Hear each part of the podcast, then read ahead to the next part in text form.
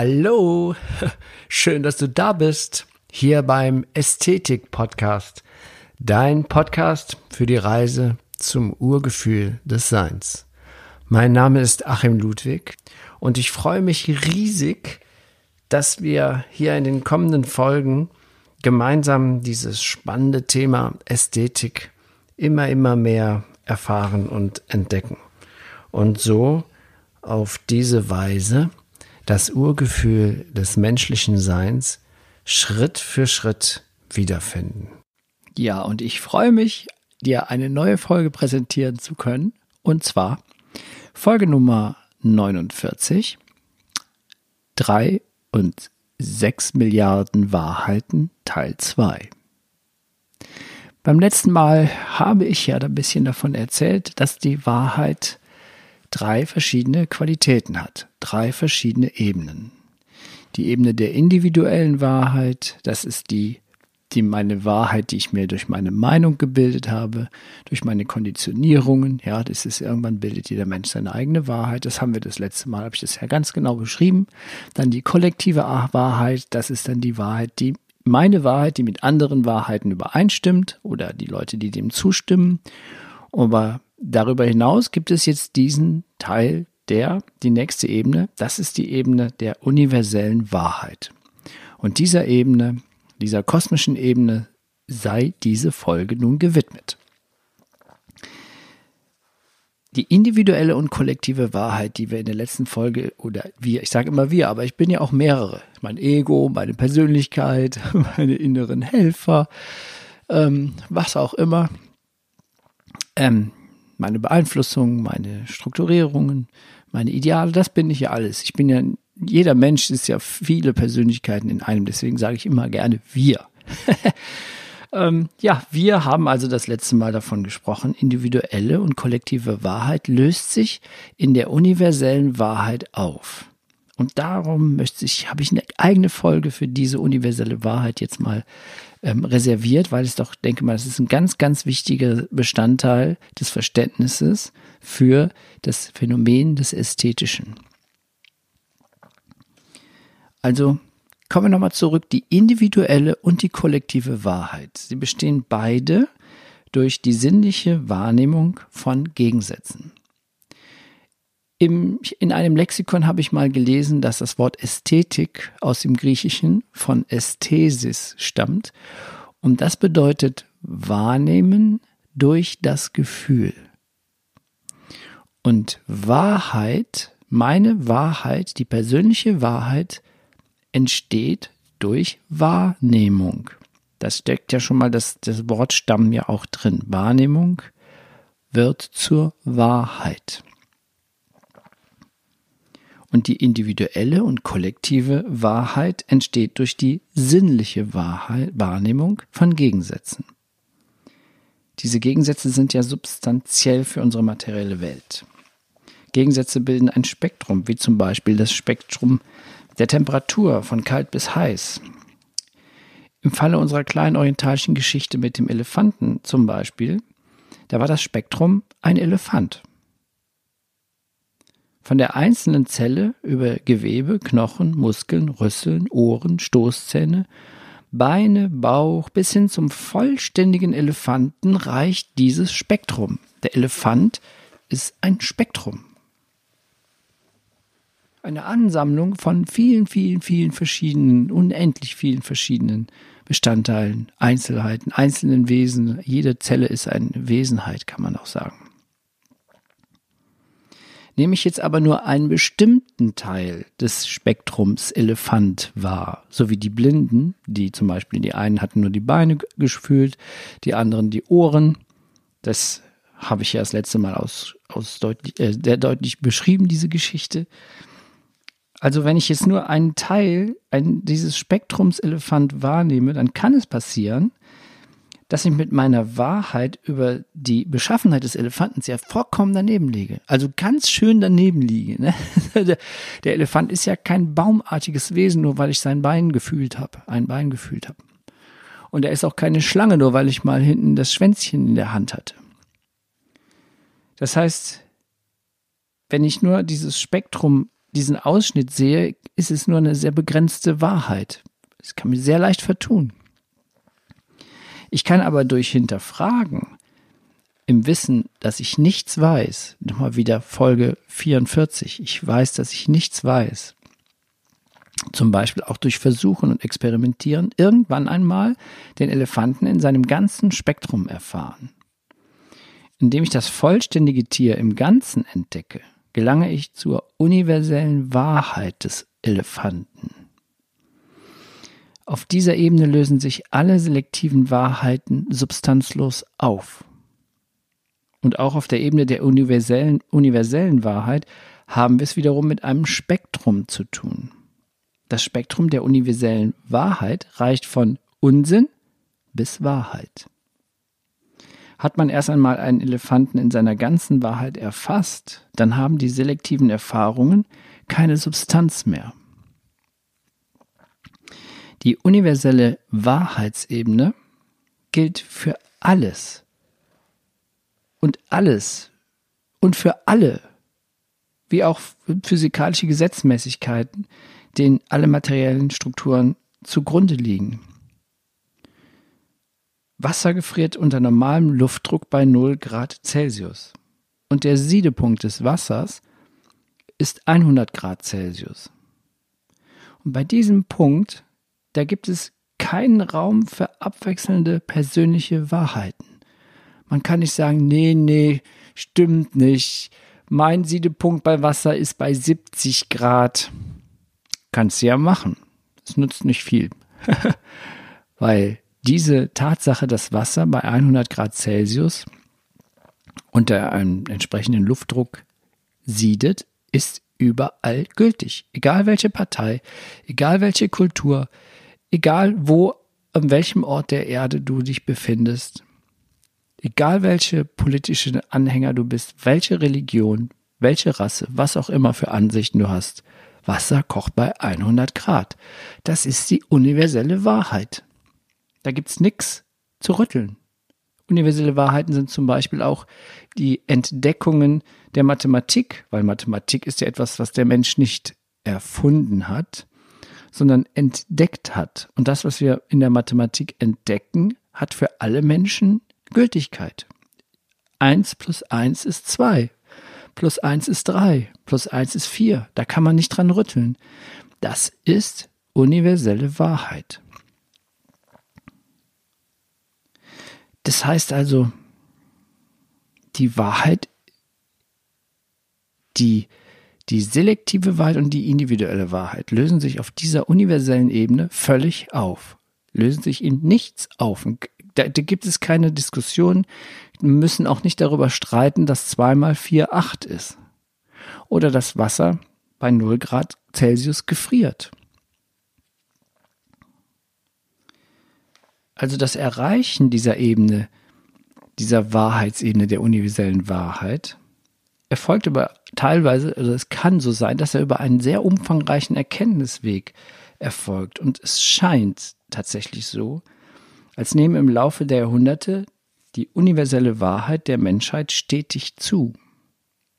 Am, am eindrucksvollsten habe ich das mal in einem Vortrag von Professor Dr. Eko Hackmann erlebt. Der hatte da mal einen Vortrag, ähm, das Wahrheitsunsinn-Diagramm. Und das ich sehr, fand ich sehr beeindruckt. Da hat er mal ähm, im Laufe von tausend Jahren gezeigt, wie sich Unsinn zur Wahrheit entwickeln kann. Da gibt es zum Beispiel, stell dir mal zum Beispiel vor, vor 1000 Jahren, da war die Wahrheit der Menschen, dass die Erde eine Scheibe ist. Nicht bei allen Menschen. Die Indianer wussten schon, dass die Erde keine Scheibe, sondern eine Kugel ist. Aber bei vielen Menschen war die Wahrheit, die Erde ist eine Scheibe. Und wenn man dann da an, am Rand angelangt, dann fällt man runter und dann bist du weg. Plumps. Das war natürlich 100% Unsinn und 0% Wahrheit. Und dann hat sich ein Entwicklungsprozess ergeben. Durch Beobachtungen haben die Menschen festgestellt, ja, die Erde ist eine Kugel. Ja, die ist gar keine Scheibe, die ist eine Kugel. Ja, es ist sehr, sehr logisch durch Beobachtung. Und diese Kugel ist das Zentrum unseres Sonnensystems. Und die Sonne dreht sich um die Erde. Das ist ja natürlich eine optische Täuschung. Klar, wenn man die Sonne beobachtet, dann denkt man sich ja, die Sonne bewegt sich, aber wenn ich einen Sonnenuntergang beobachte, denke ich, die Sonne geht unter.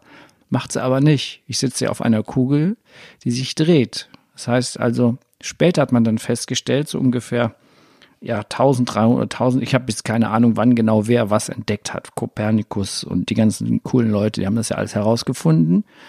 Ja, vor 1000 Jahren wusste man, die Erde ist eine Kugel, aber sie ist das Zentrum unseres Sonnensystems und die Sonne dreht sich da herum. Und heute weiß man ja, nein, nein, nein, nein, nein, die Sonne ist das Zentrum und die Erde und alle anderen Planeten drehen sich um die Sonne. Und dann kam Isaac Newton dazu und hat man dann dieses, diese elliptischen Wege, diese Kreise gefunden, hat das Gravitationsgesetz entdeckt. Und das können wir jetzt mal sagen, dass wir im Moment bei 0% Unsinn und 100% Wahrheit angelangt sind, was unser Sonnensystem und unsere Erde betrifft. Also, das heißt also, wir sind der Wahrheit im Laufe der Jahrtausende um die Beschaffung uns, unseres Universums einen großen Schritt näher gekommen im Laufe der Zeit durch Entdeckung und Erkenntnis. Das heißt, was heißt gar nichts heißt. Das heißt, dass ich jetzt gerade meinen Faden verloren habe. also, okay, Wahrheitsunsinndiagramm. Wir wissen gar nicht, was heute wirklich Wahrheit ist. Und das ist es immer gut, dass wir sagen, dass es dieses Nichtwissen immer ein bisschen in Erinnerung behalten. Und auch dieses Wahrheitsunsinnsdiagramm, das schwingt. Man kann sagen, was zum Beispiel vor 20 Jahren Wahrheit war, ist heute Unsinn. Aber vor 20 Jahren war das, was man vor 20 Jahren wusste, Unsinn. Also das ist immer auch die Frage dieser Realwissenschaft, die immer angewiesen, wir sind immer in der Realwissenschaft immer auf unsere Sinne angewiesen gewesen. Ähm, die ist ja, muss man ein bisschen mit Vorsicht genießen. Die schwingt, die ändert sich ständig. Ne? Das, was jetzt heute Stand der Wissenschaft ist, kann in acht Jahren oder in zehn Jahren wieder als Unsinn darstellen. Das heißt, wir wissen nie ganz genau, was ist. Aber auf der Ebene der kosmischen Wahrheit, da sind wir sicher. Da wissen wir ganz genau, das ist so, wie es ist. Das heißt, die Ebene der kosmischen Wahrheit ist die absolute Wahrheit. Hier fließen alle anderen Ebenen individuell, kollektiv ineinander oder sie lösen sich sogar in dieser Wahrheit auf. Das finde ich total beeindruckend. Wir sind also jetzt von unserer Betrachtung, ich sage schon wieder unsere, also meine Betrachtung ist jetzt für dich hier meine Überschreibung dieser Betrachtung ist für dich in der wahren, einzigen, echten Wirklichkeit angelangt. Diese Ebene beantwortet alle Fragen und dabei entzieht sie sich aber auch unserer Vorstellungskraft, weil alle Vorstellungen sind ja wiederum auf der Sinnenebene verhaftet, mit den Sinnen verhaftet. Das heißt, wenn ich etwas vorstelle, muss ich etwas haben, was ich schon kenne. Und das da, dazu ist diese kosmische Wahrheit einfach zu groß. Das können wir, unser kleines Verstandeshirn kann das nicht leisten, dass wir dann das verstehen. Ja, wir können es nur durch Bilder verstehen. Unsere, uns fünf Sinne gehen in dieser kosmischen Dimension auch in Lösung über. Sie ist im wahrsten Sinne des Wortes unbeschreiblich. Dafür reichen Worte nicht aus.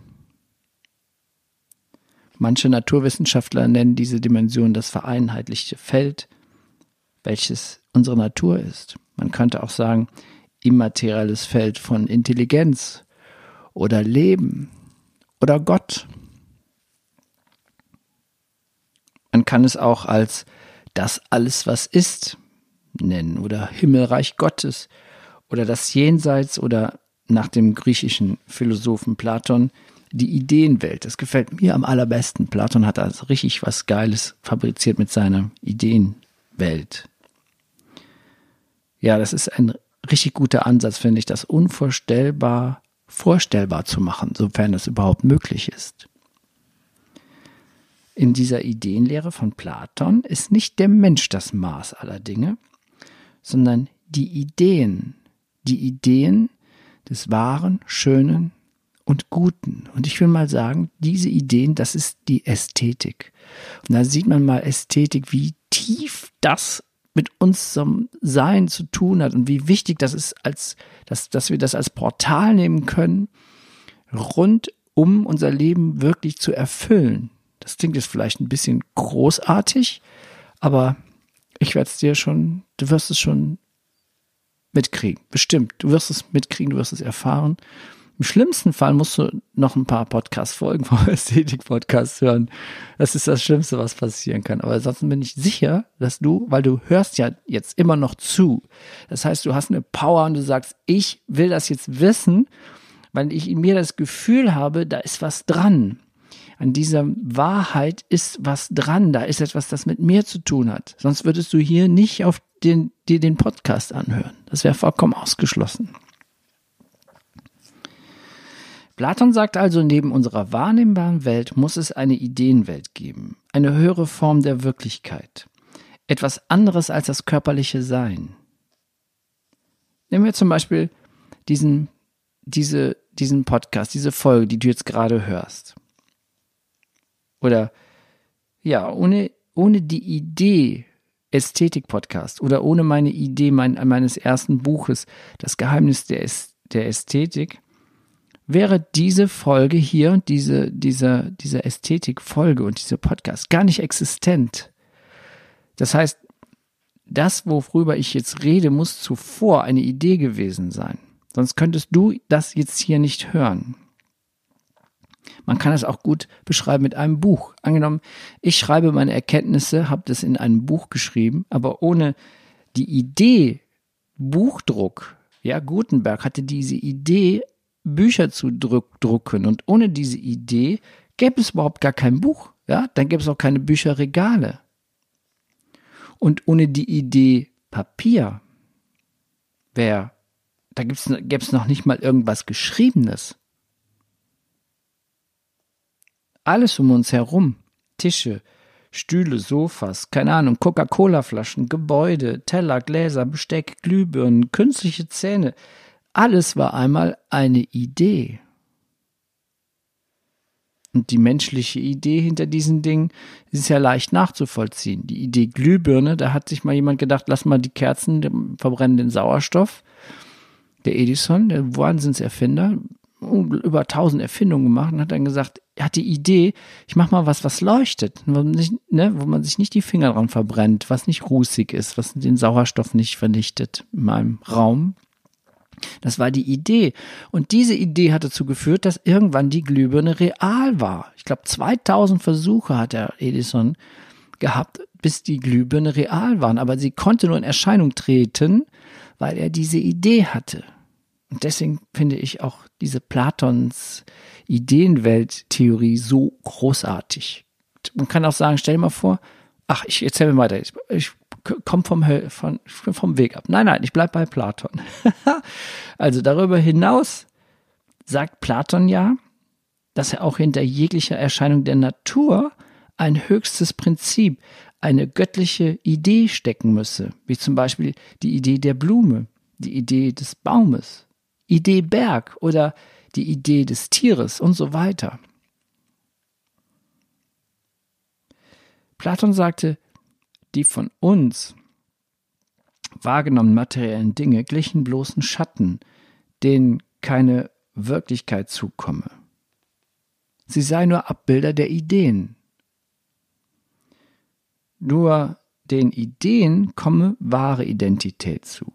Die Einzeldinge vergingen, aber die Ideen blieben als ewige Urbilder erhalten. Ich habe das letzte Mal, da habe ich über Platon noch mal so nach nachgedacht oder ging mir durch den Kopf. Und dann bin ich spazieren gegangen am Rhein, dann hat jemand seinen Hund im Rhein schwimmen lassen. Und dann kam er aus dem Wasser raus und dann schüttelt er sich. Und die Hunde schütteln sich, wenn die nass waren. Alle Hunde schütteln sich gleich vom Hintern bis ganz nach vorne zum Kopf und dann ganz zum Schluss nochmal den Schwanz wird geschüttelt. So schüttelt sich jeder Hund. Und das seit Jahrtausenden. Seit Jahrtausenden schüttelt sich der Hund vom, also vom Hintern bis zum Kopf und dann nochmal den Schwanz. Das ist seit Jahrtausenden Idee in dem Hund die Idee. Und in tausend Jahren werden die Hunde sich auch so schütteln. Ja, weil es eben diese Idee da drin ist. Das ist Wahnsinn. Diese Idee Pferd, die Idee Elefant, die Idee Blume, das ist so fantastisch. Da haben wir einen, wenn wir darüber mal auf dieser Ebene das mal betrachten, dann haben wir Einblick in Gottes Werkstatt, kann man sagen.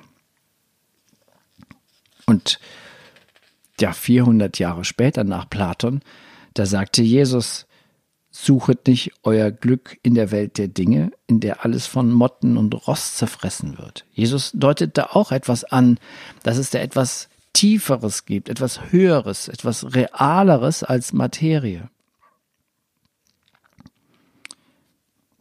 Ich glaube, ich habe noch die Zeit, noch mal kurz Platons Höhlengleichnis hier vorzulesen. Da lese ich noch mal gerade vor aus meinem Buch Das Geheimnis der Ästhetik. Ähm, ja, um das nochmal zu die einzugraben, diese Ideenwelt, die individuelle Wahrheit, die kollektive Wahrheit und die kosmische Wahrheit, um das mal so abzurunden, ist das Höhlengleichnis wirklich super, super, super, super Story. Ist folgendermaßen.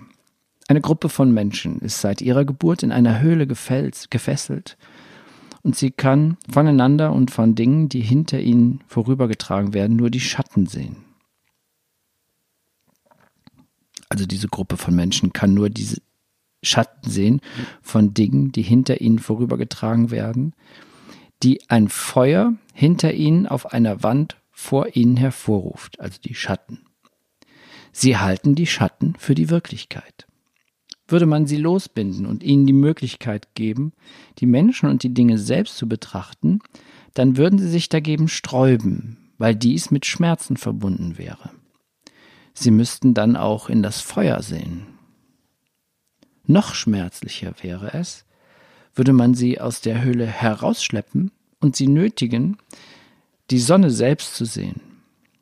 Erkennt die Erkenntnis der Wahrheit wäre also ein schmerzlicher Vorgang, welcher nur langsam und in Etappen vor sich gehen könnte, weil sonst wären sie direkt geblendet.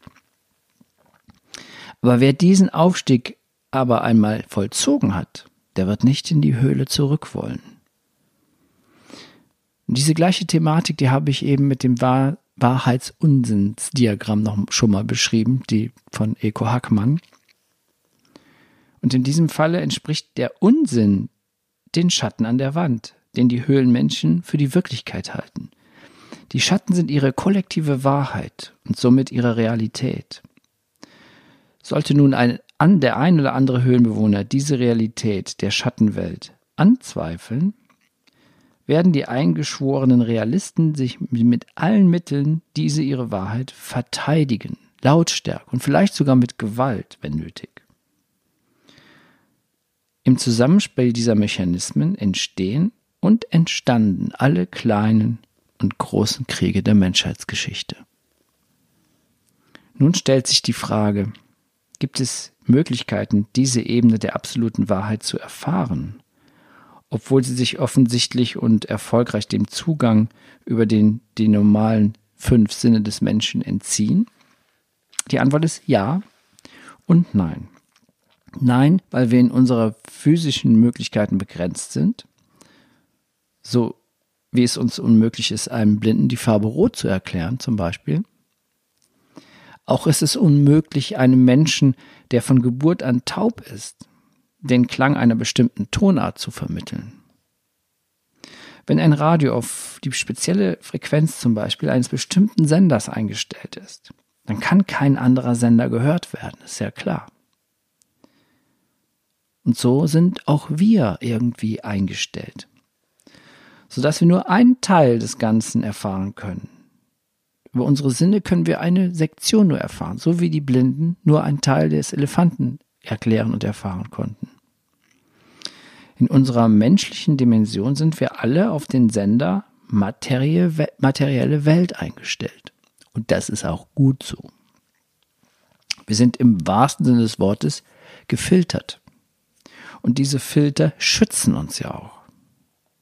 Jemand, der zum Beispiel längere Zeit in Dunkelhaft gewesen ist, kann schon durch den Schein einer Kerze schmerzhaft geblendet werden.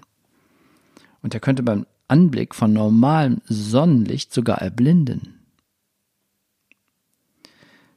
Ist jedoch der ein oder andere Filter defekt, dann kommt man leicht mit dem normalen Umfeld in Konflikt. Es gibt zum Beispiel autistische Erkrankungen, bei denen die Menschen aufgrund ihrer Erkrankung unglaubliche übermenschliche Fähigkeiten aufweisen. Ja, da gibt es ja zum Beispiel ähm, Daniel Tammet, ich weiß nicht, wie man ihn richtig ausspricht. Da sagt man, das ist ein sogenannter Inselbegabter, ein sogenannter Savant.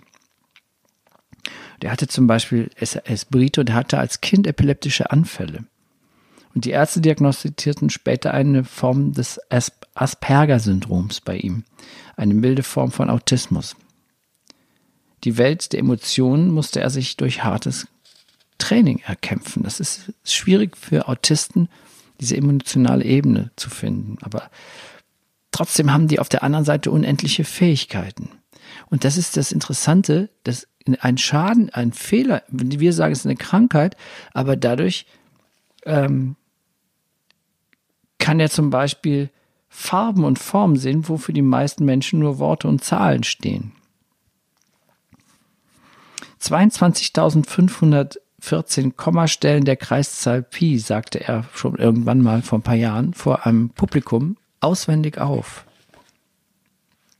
Das ist der Hammer. Das kann, das ist, das ist ein Phänomen, das auch nicht erklärbar ist. Tamet kann zum Beispiel innerhalb von Sekunden sagen, dass der zum Beispiel der 10. Januar 2025 ein Freitag sein wird. Und er beherrscht sieben Sprachen. Und er, ja, und er lernte Isländisch, ja, er beherrscht auch Isländisch. Und diese Sprache hat er innerhalb von einer Woche so gelernt, dass er ein Fernsehinterview geben konnte. Aber das Erstaunlichste dabei ist, dass es eben diese Fähigkeiten, ja, sich aus der Tatsache heraus ergeben haben, dass er eine autistische Erkrankung hat. Anscheinend haben Autisten Zugang zu Möglichkeiten, die uns normalen, gesunden oder vermeintlich gesunden Menschen nicht zur Verfügung stehen. Ein Defekt im Filtersystem, kann man sagen. Es gibt aber zudem jede Menge Möglichkeiten, trotz intakter Filter die kosmische Dimension zu erfahren. Ich kann auch einem blinden Menschen die Farbe Rot erklären, indem ich ihm mit der Welt der Gefühle bediene. Ich erkläre ihm, dass Rot dass Rot auf den Betrachter warm wirkt, anregend, erhöhte Aufmerksamkeit. Ich kann ihm erklären, dass Grün auf den Betrachter hingegen kühl wirkt, saftig, beruhigend. Und so kann ich einem Gehörlosen die Molltonart auf der Gefühlsebene mit traurig, melancholisch und nachdenklich beschreiben. Im Gegensatz zur Durtonart, die wir als freudig und fröhlich empfinden. Auf diese Art und Weise kommt man einen kleinen Zugang zur Welt der Musik oder der Welt der Farben, obwohl der hierfür jeweils notwendige Sinn, also sehen oder hören, abgeschaltet ist. Gefühle spielen also in den genannten Beispielen eine bedeutende Rolle. Gefühle sind sozusagen Katalysatoren oder Transformatoren, die unsere Filter durchgängig machen können. Unsere Gefühle ja, die sind wirklich so diese Basis zum Zugang in, die in eine höhere Dimension. Deswegen ist das Ästhetik, dieses ästhetische Urgefühl so wichtig für mich. Ja, da sind wir schon fast am Ende wieder. Ich könnte ja immer weiterreden, ne? aber ich lasse mir noch ein bisschen was ähm, fürs nächste Mal habe wieder keine Folge für dich. Nee, nee. Also das ist jetzt, war, war mir jetzt wichtig, dass wir diese drei und sieben Milliarden Wahrheiten mal besprochen haben, diese drei Ebenen. Individuelle Wahrheit, kollektive Wahrheit und das, den Bereich der universellen Wahrheit. Und beim nächsten Mal gehen wir mal nochmal auf diese Wahrheiten, diese universellen Ebenen, die für alle Menschen gleich sind. Da gehe ich nochmal tiefer ein aber erstmal sollen wir das mal dahingestellt lassen, weil ich auch bald wieder Podcast-Gäste hier auf meinem Sofa habe. Und da lasse ich das jetzt erstmal so stehen. War ja auch mal wieder sehr viel Information heute. Ne? Ich habe mal wieder mehr gequatscht, als ich wollte. Halbe Stunde ist rum. ich versuche, ich arbeite immer noch dran, mal zum kompakter zu werden, aber ich glaube, so eine halbe Stunde ist auch ganz gut. Sehr viel Information heute. Geh nochmal in das Gefühl, individuelle Wahrheit, kosmische Wahrheit, universelle Wahrheit. Und Schritt für Schritt werde ich dir die universellen Wahrheiten, die kosmischen Wahrheiten des Universums eine nach der anderen näher bringen. da gibt es verschiedene Gesetze. Das Gesetz der Schwingung, das Gesetz der, der Resonanz, das Gesetz von männlich und weiblich, das Gesetz der Polarität. Und das ist auch ganz wichtig, dass wir diese Gesetze alle verstehen, um diesem ästhetischen Gefühl in uns näher zu kommen. Aber sonst höre ich es mal auf zu erzählen. Ich wünsche dir eine gute Zeit. Ich freue mich, dass du mal wieder zugehört hast. Und ähm, ja, ich freue mich auch sehr auf meine baldigen, mal wieder auf meine Gäste. Aber für diese Solo-Folge danke ich dir für dein Ohr und ich wünsche dir alles Gute.